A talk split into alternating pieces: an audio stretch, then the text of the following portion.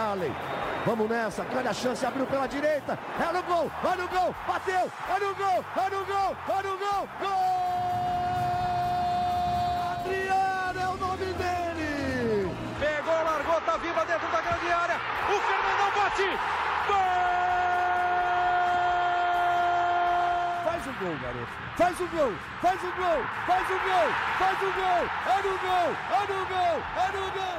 É Torcedor Colorado, iniciando mais um podcast aqui em Gé. Globo, episódio 275. Feliz Ano Novo! Que o 2024 de você seja simplesmente espetacular. Estamos com o último podcast, o último episódio de 2023 e vamos fazer uma retrospectiva e votar nos melhores e piores do Inter neste ano. Ao lado de um trio muito qualificado, não é o trio titular, porque o Tomás Rames está de recesso, está na praia. Ah. Shangri-La ou Atlântida? Shangri-La. Shangri-La. Então, no episódio de Natal, lá atrás, eu falei certo.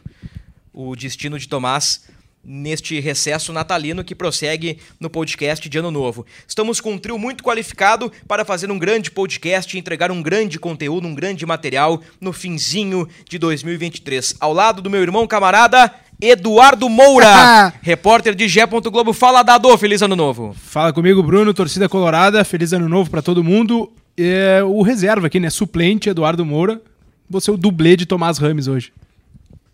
Vai ser difícil, né, cara? Porque é muito ranço o Tomás Rames, mas vamos tentar. É, Tem o- que discutir comigo daí. É, tem que, tem que bater no Luca. Aí não dá, né, cara? Se o Os Luca caras fala- se agridem. Se o Luca falar maçã, tu tem que responder banana. É maché banana. Exatamente. Exatamente isso. Luca Pumes, o homem do Inter. Olha só! Feliz ano novo. Feliz ano novo, Brunão. Feliz ano novo, Dado. Feliz ano novo pro nosso querido parceiro Thomas, que está curtindo uma praia. Abraço pro nosso parceiro. Tô com saudade, Thomas. Curtindo uma brisa. Uma, uma boa brisa. É, não é a brisa da Kali, que ele Ah, gosta é bastante, verdade, é. mas, enfim. É, é, Shangri-La tem a sua qualidade também. Um feliz ano novo pro torcida colorada, que 2024 possa nos entregar o que a gente espera há tanto tempo, que é a saída né, dessa fila que nos incomoda tanto. Vamos conversar, no entanto, sobre o 2023, porque o povo que não sabe de onde veio não tem condições de ter um entendimento para onde vai. Muito poeta. Nosso poeta, nosso escritor, nosso músico, nosso influencer, o nosso colorado, o nosso homem Luca Pumes. Um produtor de conteúdo e produtor cultural, né, cara? Não há dúvida. Luca Pumes e Eduardo Moura, e eu sou Bruno Ravazoli, repórter de Gé. Globo. Vamos juntos no último podcast colorado de 2023, o episódio 275. Muito bem, começa contigo, Dado. O ano do Inter foi bom, ruim ou regular, na tua opinião? ruim. Pra começar meio Tomás Ramos aqui, mas ruim. Apesar da do, do sonho ali eh, que foi palpável, né? Especialmente por como foi as semifinais, dava pra ter chegado à final. Eh, mas acho que justamente por isso, por esse sentimento de tipo, dava pra ter dado um passo a mais, eh, eh, coloco o ano como ruim e nas outras competições, né? O Inter foi, foi mal, assim, me parece, né? Não chegar na final do Campeonato Gaúcho é algo que para um time do tamanho do Inter é, é pesado. Não, não assim, não vai definir nada, mas pô, acho que o Inter e o Grêmio sempre tem que estar na final do Campeonato Gaúcho. O Inter não eh, chegou e não, como o Luca eh, falou no destaque inicial ali, vem nessa fila, isso é, é incômodo. Então, acho que o primeiro passo é isso, assim, né? nas competições mais tidas como fáceis, o Inter tem que estar sempre eh, disputando, tem que estar sempre lá no alto. É por isso acho que foi, foi ruim, assim, o, especialmente pelo, pela decepção na Libertadores e por não ter eh, chegado no Gauchão. Ali, a Copa do Brasil, acho que eh, nesse formato aí pode acontecer. Eu acho que é a obrigação do Inter passar de fase, mas assim, é mata-mata, às vezes tá um dia ruim, enfim, sei lá, vou relevar aqui. Mas acho que não chegar no, na final do Gauchão ali é, é- me, me puxou para colocar o ano como ruim, assim. Luca Pumes, bom, ruim ou regular? Lampejos de coisas muito boas, sensações no coração muito ruins. E mesmo assim, eu acho que eu não fecho no regular. Eu acho que no espectro, assim, tá. Eu fico assim, uma coisa entre o regular e o ruim. O ruim não me satisfaz, o regular também eu acho que não é justo. Então, é, eu acho tô, que é uma tô coisa- na mesma pegada. É, é, é, é, É, uma, difícil. é uma boa sensação, realmente. É. É ficar uma coisa que. Não é que quando a gente diz que é ruim, ah, não, tudo não presta, tem que mudar tudo. Não, não é exatamente isso, né? Mas no combo ali, acho que me puxou mais pro, pro ruim. Seria a flechinha ali entre o, o regular e o ruim, né? Caindo pra direita ali, né? É. Seria mais ou menos isso. Mas como a pergunta é bom, ruim ou regular, tu vai sair do muro. que isso? Eu vou no regular, então. Regular. Eu fecho contigo no regular. Por quê? Eu vou no regular porque eu acho que com, com tudo que aconteceu na primeira metade do ano, a resposta dos seis meses que vieram depois é, é, e, e até onde o Inter chegou faz com que no mínimo a gente fique no regular. É, o- a primeira metade do, do ano do Inter foi, foi bem complicada. É, ainda mais com o que a gente projetou no final de 2022 para o início de 2023, como o Inter termina o ano de 2022 e o que, que o Inter tinha na mão para começar o ano. E isso me, me incomoda bastante. Mas eu acho que a resposta que o Inter deu nos últimos seis meses é uma resposta boa ao que foi feito. Então eu fico no regular. Eu fecho com o Luca Pumes no regular. Gauchão, decepção total. Copa do Brasil, da maneira que foi, decepção total. O Campeonato Brasileiro, pela posição que terminou, foi uma decepção também. Com altos e baixos, né? E falamos no último podcast que, até justificando a permanência do Cudê, pô, o Inter fez um jogo muito legal contra o Grêmio, contra o Santos, terminou em alta, com quatro vitórias consecutivas. Com o Mano Menezes teve um início mais ou menos, ãh, onde conseguiu alguns pontos, mas assim. ãh, o Inter foi vice-campeão em 2022, né? Se criou aquela expectativa de que com a chegada de um centroavante, um volante, o time brigaria por títulos e não foi o que aconteceu.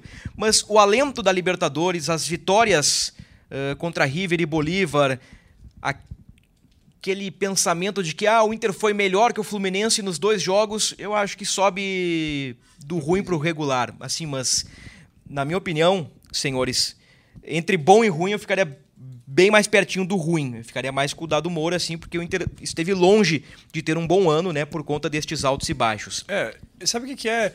É, Às vezes eu me pego olhando, principalmente no Campeonato Brasileiro. Time, sei lá, acho que ruim, ruim é o ano do Vasco, por exemplo. Não é um. que- Porque assim, ó, porque ainda tem abaixo disso.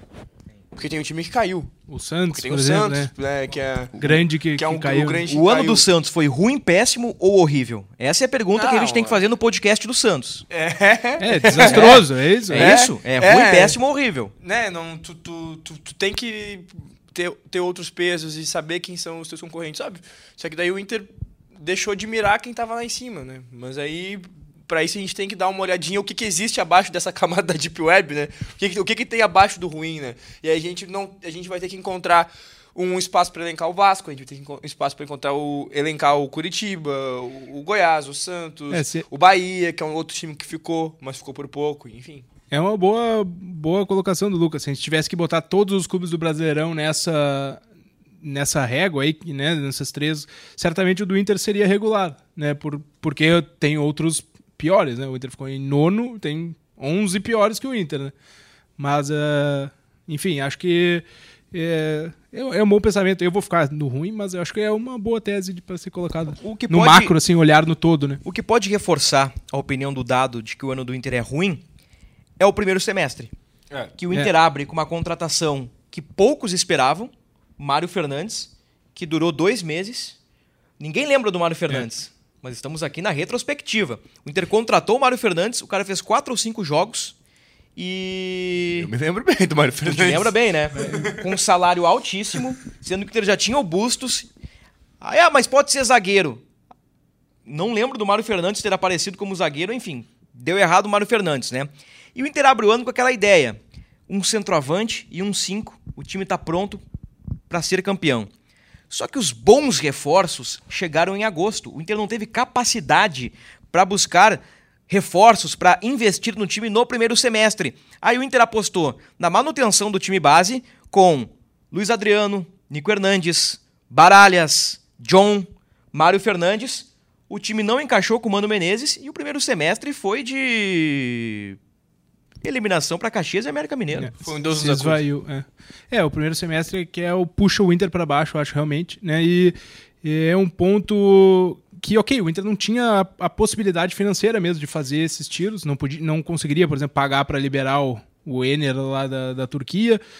Ali jogou com o, o que conseguiu, é diferente dessa janela atual que o Inter eh, tem, na teoria, pelo menos, o dinheiro da, da LF, Liga Forte União agora, né? O nome não é LFF, mas Liga Forte União, eh, no caixa, que consegue, eh, enfim, pagar por alguém, né? Para comprar um, um jogador. Então, é, acho que o Inter fez o que, o que poderia. Acho que talvez se o Arangues, por exemplo, tivesse chegado com uma condição melhor, e aí também é do jogo, se sabia que ele estava machucado, se recuperando de lesão, parado, mas ele começasse a jogar um pouquinho antes, talvez o Inter tivesse tido um salto, um salto de qualidade já no primeiro semestre. Talvez não para o Galchão, porque acabaria antes o Galchão, né? mas ali para de repente Copa do Brasil, sei lá.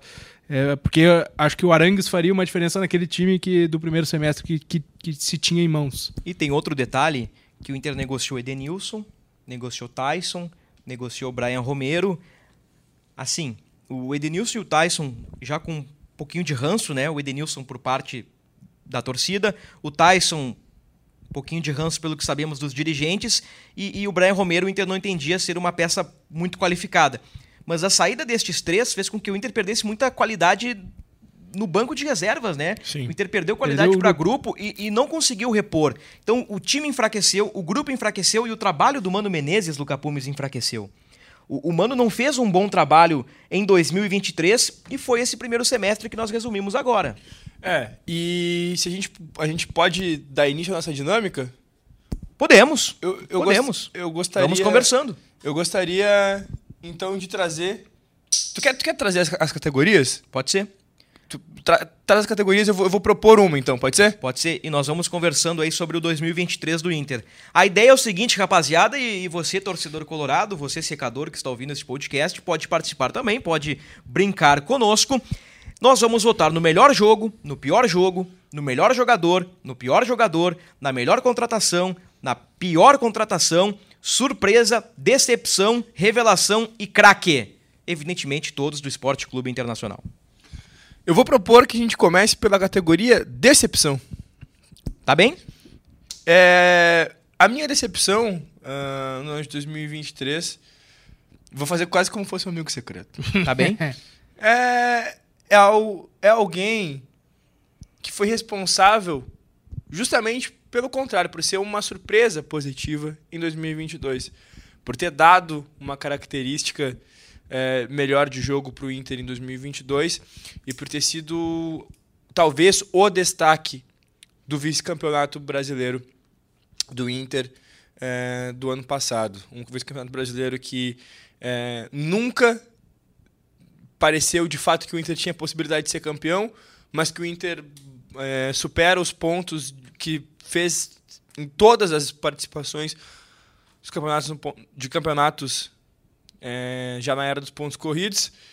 E ele é Mano Menezes! Aê! Parabéns ele, Mano Menezes! Então, Mano Menezes é a decepção de Luca Pumes em 2023. O começo do Inter foi terrível. O Inter era mal treinado, o Inter não tinha ah, físico, o Inter não tinha tática. Ah, bela lembrança. A preparação física do Inter foi um horror no primeiro no semestre. primeiro semestre foi um horror. E digo mais, Bruno, principalmente pela questão é, é, é, física ali, a gente começou a ver um Mano Menezes que se acostumou a, a, a sempre abdicar da culpa e delegar ela para alguém, deixando sempre nas entrelinhas. E aí a gente viu o Mano Paz e Amor de 2022 virar um Mano irônico, um Mano é, que era por vezes agressivo. é, com, com os repórteres e, enfim, colegas né, nossos de profissão. Eu não sei se vocês pessoalmente alguma vez passaram é, por isso e sentiram rispidez né, na, na- nas falas do Mano. E se criou um clima bélico né, entre Inter e torcida, entre Inter e imprensa, entre Inter e tudo. Hum, Acho que na figura central do Mano Menezes, que tinha sido responsável em 2022. E aí eu falo com muita justiça por levar o Inter ao vice-campeonato brasileiro, que de fato nunca teve chance do Inter vencer em 2022. Assim, o Palmeiras era muito consistente, muito consistente mesmo, mas que assim, ó, definitivamente ruiu de 2022 para 2023. Outros fatores também levaram a isso, mas eu acho que quando tu não tem tática, quando tu não tem físico, quando tu não tem nada, tu não pode colocar a culpa em todo mundo e tu tá ileso ali no meio. Principalmente é, pelo fato de que se a gente compara todos os jogos que o Inter teve contra esse Fluminense do Diniz, uh, o único jogo que foi desparelho foi quando o Inter ainda era comandado por Mano Menezes, que foi os 2 a 0 lá no Maracanã. Acho que estreia do Ener Valência? Estreia do Enervalense na ponta direita. Na, é, na, jogando pela ponta direita, às vezes caindo tá. uh, pela, pela ponta esquerda. E a, a, ali, para mim, foi o único, único jogo que o Inter. É, que vai. Né, o Inter que jogou contra o, um, um time que posteriormente tirou a vaga do Inter na final da Libertadores, uh, esteve disparelho. Assim. Muito bem, o voto do Luca Pumes é Mano Menezes. Decepção para Dado Moura. É, eu achei que eu tinha sido incrível e foi é, o mesmo voto também. Achei que eu tinha tirado um coelho da cartola, muito diferente, mas é o é, tinha anotado aqui o Mano mesmo, porque é, como o Luca é, bem disse, o assim, o Mano entregou para o Inter em 2022, né? Transformou uma, enfim, um time que estava meio desacreditado ali. Ok, só tinha o brasileiro naquela, naquele momento, mas é, conseguiu transformar num time sólido naquela, naquele segundo semestre ali no brasileiro, na disputa de 2022. E se esperava que pelo menos aquele, enfim, um que o time tivesse a cara da, do ano anterior, né? E em 2023 isso não aconteceu. O trabalho realmente se perdeu, foi, foi ruim, assim. E acho que isso a gente já, já foi falado aqui nesse podcast muitas vezes, né? Que não, não deu não deu liga, assim, digamos, o Inter do primeiro semestre eh, com o Mano e acho que e eu esperava que ele conseguisse liderar aquele mesmo perdendo o grupo, porque pelo que a gente sabe nos bastidores era meio que uma combinação, né? Que é bom, os reforços vão vir na segunda janela, é, a gente vai tentar navegar nesse primeiro semestre aí e segurar as pontas e tal. É, só que acho que o Inter não conseguiu segurar, assim, não conseguiu navegar por esse primeiro semestre. E também pelo Mano. Acho que não foi só ele, mas também pelo, pelo Mano. É, estamos aqui alguns argumentos que justificam, né, o primeiro semestre do Inter que não foi bom e passa muito pelo Mano Menezes. Eu não tinha me dado conta, eu não tinha tido esse estalo do Mano Menezes, vocês foram geniais, parabéns para vocês. Eu sinalizei aqui três jogadores e eu vou escolher um agora, que é Luiz Adriano. Minha decepção é Luiz Adriano. Eu pensei que ele agregaria mais, que ele traria um nível diferente, uma experiência diferente para o time do Inter. assim. Eu, eu pensei que o Luiz Adriano entregaria mais que Alexandre Alemão. Que o alemão é vendido, vem o Luiz Adriano, não lembro agora a linha do tempo, se veio o Luiz Adriano, depois saiu o alemão, ou se sai o alemão, depois vem o Luiz Adriano. Mas eu pensei que, olha, o Inter agrega e... Seria um, um, passo a mais do que o alemão. E, Eles foram e, contemporâneos. E penso que não foi. E penso que não foi. Então, minha decepção vai para um jogador, vai para Luiz Adriano. Qual foi o melhor jogo do Inter dado Moura em 2023? Assim, muitas delongas, eu botei o Santos. Embora não tenha uma representatividade tão grande, mas não é todo dia que se faz um 7 a 1 uma goleada desse tamanho contra um rival grande também. Tem o golaço Alan Patrick por cobertura ali. Eu coloquei, em termos de bola, de jogo mesmo, o, o Inter 7 a 1 no Santos. Eu votei mais por simbolismo, né? Pelo que significou. E aí, o argumento é livre, tá, Luca? Pode ser questões técnicas, pode ser sentimento que representou para ti. Uh, para mim, a virada de chave que transformou o ano do Inter regular e não em ruim aconteceu na vitória nos pênaltis sobre o River Plate. Inter vence 2 a 1 no tempo normal, ganha nos pênaltis. Para mim, esse é o melhor jogo do Inter na temporada. Esse era o meu segundo voto. É...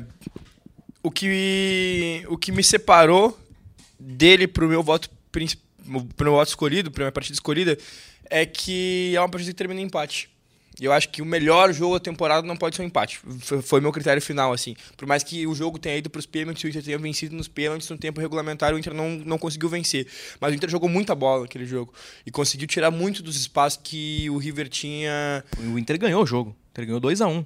Ah, é, é. O Inter perde lá 2x1, um, ganha aqui 2x1. Um. É, que. Gols de mercado Sim, e Alan ficou Patrick. um empate no, no o duelo, do, mas enfim, do, uh, do, o jogo foi, o Inter ganhou. É. Mas o que me pega no, nesse jogo, assim, que, que, me faz esse jogo ser tão grande, tão grande, é que o, o River Plate não conseguiu jogar.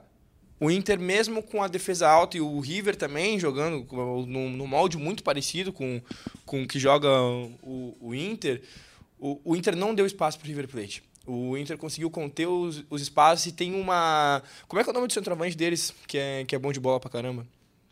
Jovem também. Driussi, não é? Alguma coisa não, assim? Não, não, não, Não, não era o Druz. Eu não me lembro, eu não me lembro de cabeça. também. É, mas... Beltrán. Beltrán. Beltrán. Beltrán. Guri. Beltrán.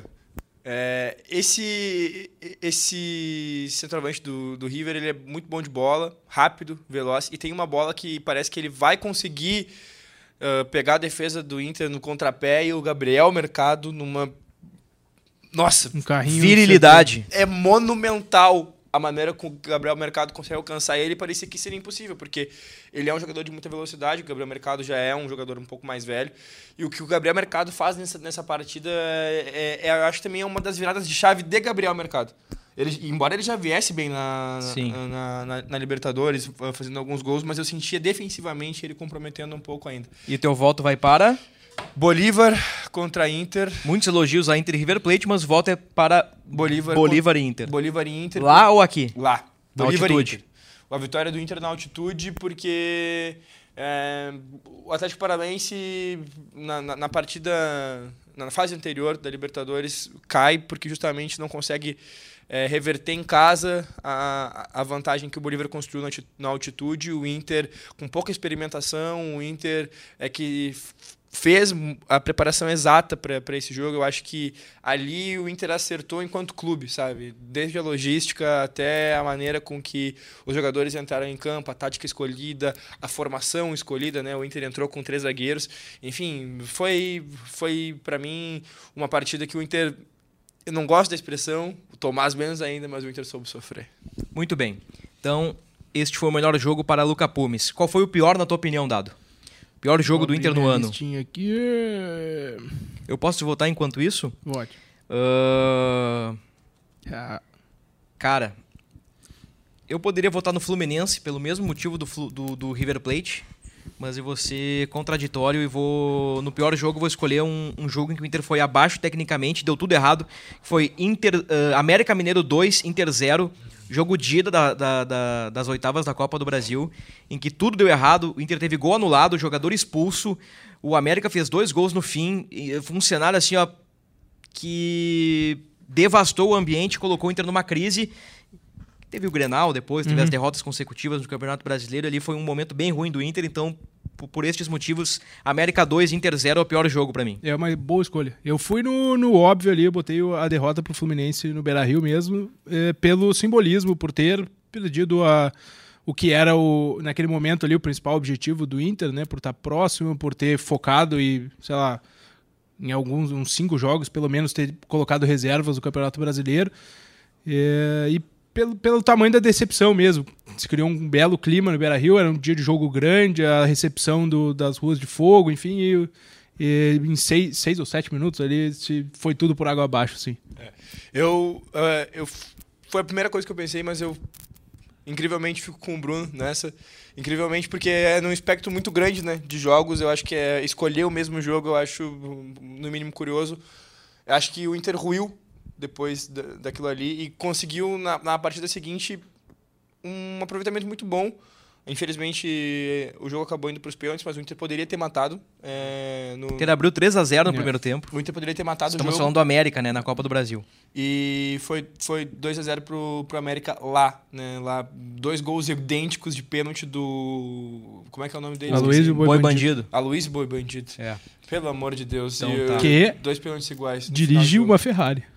Olha aí, ó. Que dirige uma Ferrari. Incrível. Muito Foi bem. Péssimo. ah, que jogo pra esquecer. Então, assim, ó, Nunca vou esquecer disso, mano. nós falamos Mas bastante muito aí. pra esquecer. Começamos com o Mário Fernandes e a gente foi desenhando o primeiro semestre do Inter, da, da ideia do time base, das contratações que não chegaram, os reforços pontuais que agregaram um pouco, do trabalho do Mano Menezes, agora da, da Copa do Brasil, a queda pro América, o, o Caxias no Gauchão, aí no meio do ano acontece ali a troca, né? O Inter, há 15 dias do jogo do River, tira o Mano, traz o Cudê e, e- e o time dá uma melhorada. Em cima disso, nós vamos para uma nova categoria, melhor jogador. Meu voto vai para Alan Patrick, Dado Moura.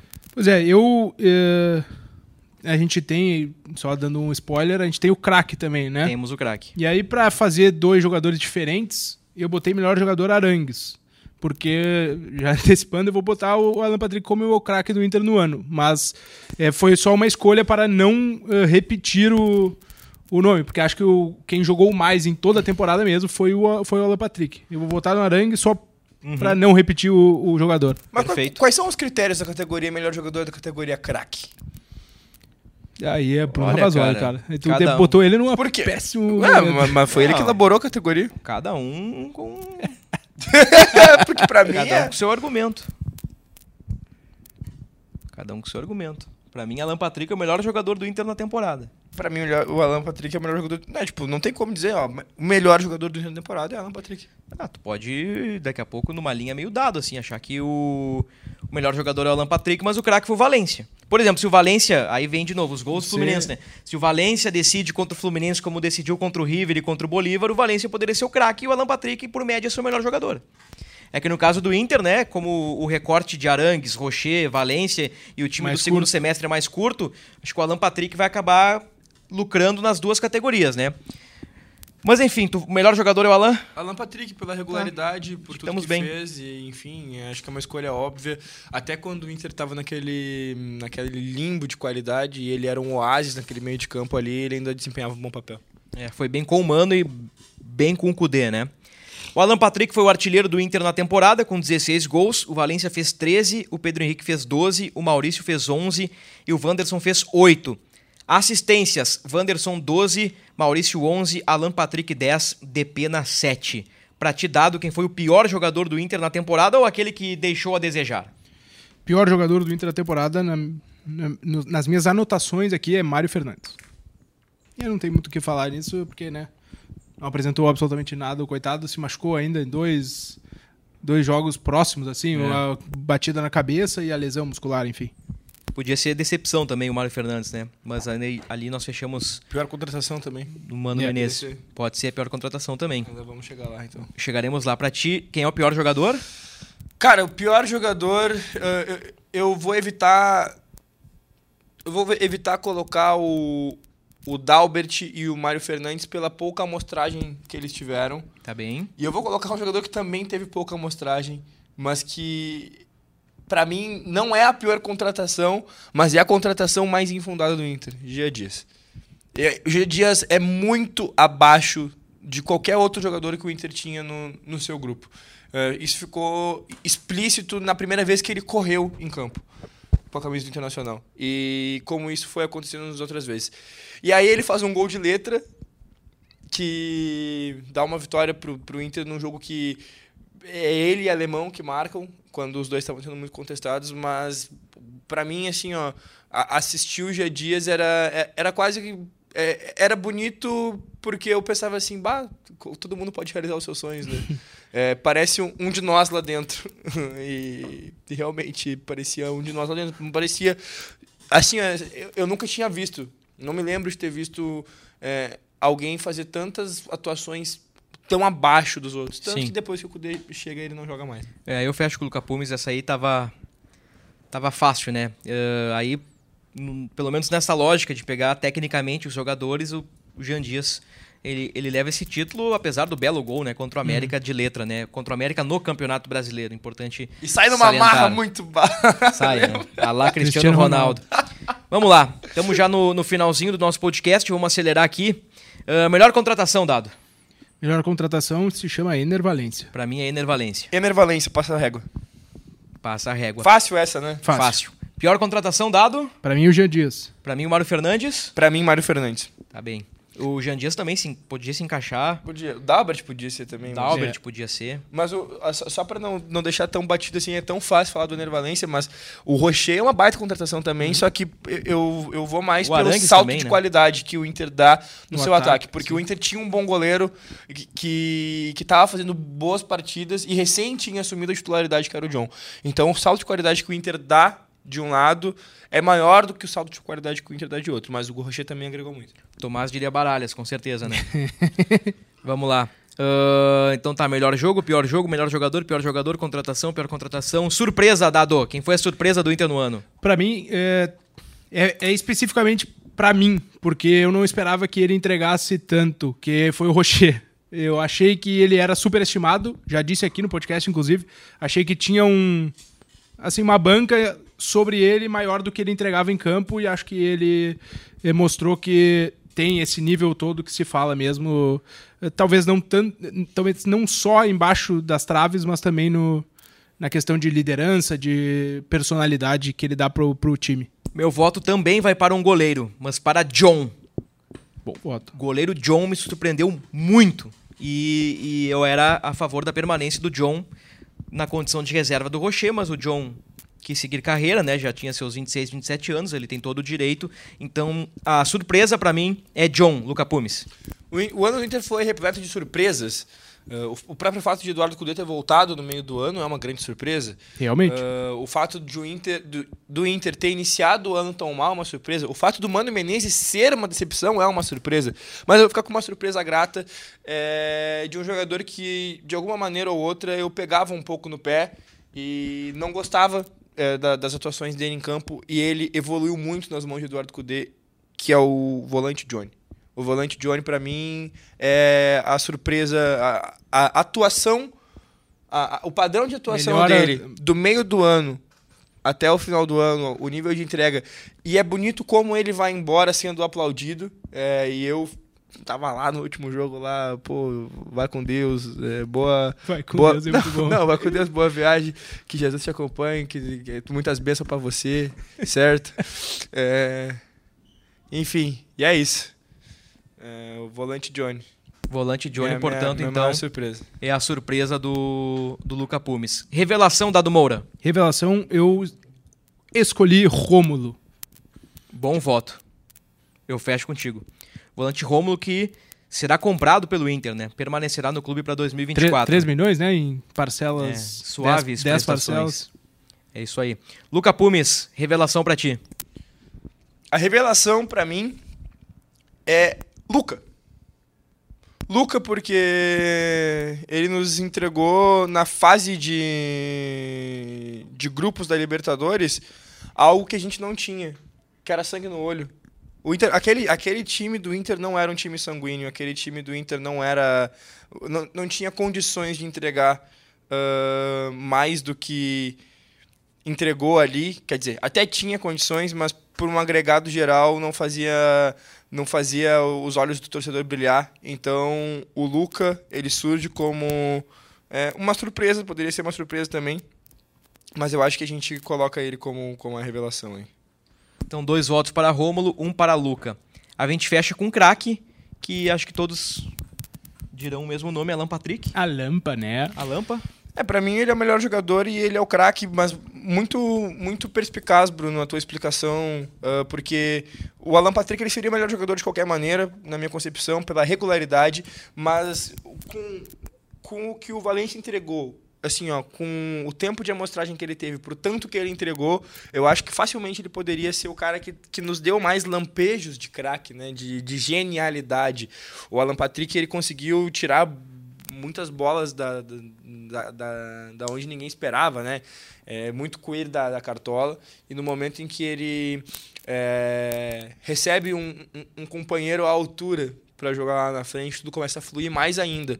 E o Valência acaba o ano com 13 gols, estando aqui só na metade do ano, né? E sem, por exemplo, uma Copa do Brasil para jogar, sem um gauchão para jogar. Gaúcho, né? Então, é, se o Inter tivesse chegado na final, ao menos, acho que o craque, craque mesmo, teria sido o Ener Valencia. Muito bem. Eu, eu acho que no mesmo recorte, no mesmo período, se analisarmos Alan Patrick e Valência, o Valência jogou mais que o Alan Patrick. No recorte da chegada do Valência. Mas como tem todo o primeiro semestre ainda, eu acho que o voto para Alan Patrick ele é pra lá de justo. Muito bem, fizemos aqui as nossas votações, né? Nos melhores do Internacional, também no- no- nos piores, nas decepções, revelações, eh, surpresas. E eu acho que nesse papo a gente conseguiu resumir mais ou menos o que foi a temporada do Inter, né? Um primeiro semestre bem mais ou menos, né? Acho que pra ruim. Aí chegou o Cudê, o Inter cria aquela esperança na Libertadores, deixa o Brasileirão um pouquinho de lado, perde posições, cai pro Fluminense, entra numa crise, ah, numa crise, digamos assim, ah, numa tristeza após é, a eliminação, o né? sentimento, a decepção ali mesmo É, pega o- o bastante. É. O baque da eliminação, no final o Inter reage, termina em nono, consegue vaga na Sul-Americana. O presidente Barcelos foi reeleito, o Cudê renovou o contrato e, de forma bem resumida, era isso, né, pessoal? Era isso. Era isso, sim. Algo mais a acrescentar aí? É, o alguma outra que vem de- lembrança? é, que vem na, que venha na cabeça agora, não, o realmente Mário não. Fernandes, o Baralhas, o Inter comprou e devolveu para o Atlético por Atlético empréstimo, né? Teve o Jean Dias, teve as boas contratações. O Gumalo, né, chegou do meio Ah, do o nada, O Gumalo, meio do nada, espanhol, realmente. jogando no Inter. É. Mas acho que é isso, né? O Inter teve 67 jogos com 29 vitórias, 20 empates, 18 derrotas, um aproveitamento baixo, né? 53%, marcou 95 gols, sofreu 73. Ano que vem teremos Gauchão, Copa do Brasil, Campeonato Brasileiro e Copa Sul-Americana. Algo a acrescentar, Puma? Ah, falar para nossa audiência qualificadíssima aí que foi um prazer, mais um ano aí é, de, de companhia. Eu fico muito contente de a gente poder estar conversando quase como uma sessão de terapia constantemente sobre o internacional, porque Não há dúvida. é uma, é uma, é uma parte grande da minha vida e, enfim, me, me- faz muito feliz. E desejar que 2024 eh, possa atender às expectativas desse final de 2023 muito mais do que 2023 atendeu às expectativas do final de 2022. Ah, o Inter precisa retomar a sua senda de vitórias para voltar a ser o nosso glorioso Colorado das Glórias, orgulho do Brasil, e isso me deixa é, extremamente ansioso para ver uma pré-temporada nas mãos de Eduardo Cudê, um treinador competente que vai estar com a gente aí e que com certeza vai é, ajudar também na- nas contratações para 2024 e espero que o presidente Barcelos e os responsáveis aí pelo departamento de futebol do Inter consigam ter uma jornada iluminada nessa janela de transferências e que a gente possa iniciar já o gauchão com os reforços para poder trabalhar. Sem argumentar. Tem que responder. Tá. Ele me conhece. Quem foi melhor? Qual foi a melhor contratação, melhor dizendo? Qual foi a melhor contratação? Kudê para substituir Mano ou Ener Valência? Não argumenta, só responde. Peguei o homem. Peguei o homem com as calças na mão. Cudê. Kudê. Dado Moura, muito obrigado. Eu Feliz ano novo. Feliz ano novo. Saúde pra torcida colorada, né? Que Tamo aguentou muitas coisas em 2023. Mas é que talvez um 2024 venha com coisas melhores aí, né? Um grande abraço pra todo mundo e obrigado. Feliz ano novo, pessoal. Muito obrigado pela companhia, muito obrigado pela audiência. Torcedor Colorado, estaremos juntos já na primeira semana de 2024. Ponto final nos podcasts de 2023. Voltamos daqui a quatro, cinco ou seis dias no máximo. Até a próxima.